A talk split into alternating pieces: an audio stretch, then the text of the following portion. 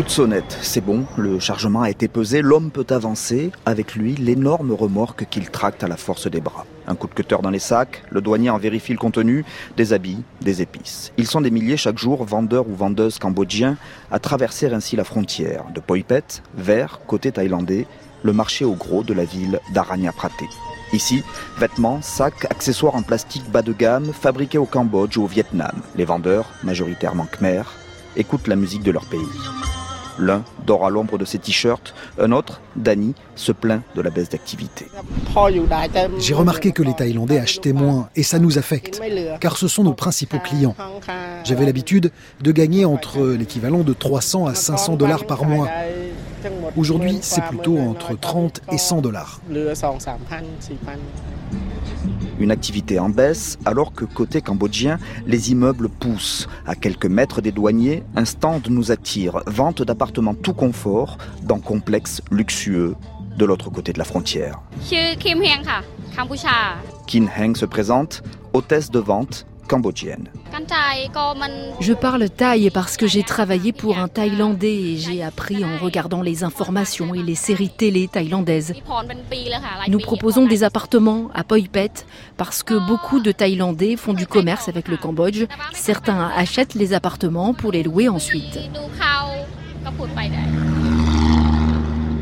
La Thaïlande, avec son PIB de 6500 dollars par habitant, n'a rien à envier au Cambodge et ses 1400 dollars par habitant. Mais il y a beaucoup à faire côté Cambodge.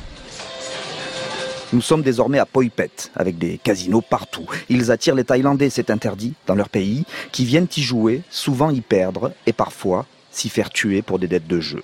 Il y a aussi les étrangers vivant en Thaïlande, comme Sam, australien de 40 ans, installé à Pattaya pour boire et se relaxer, dit-il, et qui traverse la frontière régulièrement.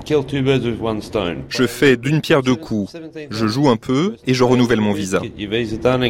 La première fois que Sam est venu à Poipet, c'était il y a deux ans, et la ville, assure-t-il, a bien changé depuis. Énormément. Les immeubles sont de plus en plus nombreux. Vous venez ici vers 18h, vous voyez toutes sortes d'échanges entre les deux côtés de la frontière. Le matin, le soir, les allers-retours.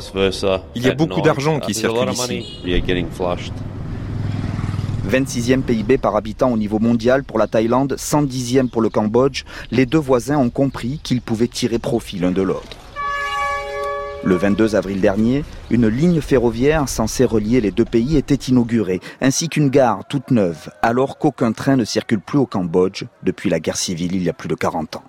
Voilà qui devrait aider le Cambodge et favoriser un peu plus l'essor de la Thaïlande, estime Stéphane Renson, anthropologue au CNRS, basé à Bangkok. La Thaïlande est au centre des préoccupations chinoises qui ont pris donc le nom euh, ces derniers temps des nouvelles routes de la soie. Et aujourd'hui, ces travaux d'infrastructure, notamment les trains, vont permettre à la Thaïlande de garder son rôle de carrefour commercial de l'Asie du Sud-Est. Et donc la ligne qui se développe aujourd'hui entre Aranya Pratet et Poipet participe de cette logique générale de la fluidité, de la rapidité des transports entre les grands centres industriels, économiques, culturels, politiques des pays environnants.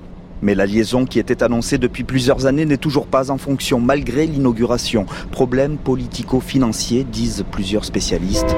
Et jusqu'à présent, ce sont toujours de vieux trains très lents qui relient de part et d'autre les capitales à la frontière sans même pouvoir la traverser.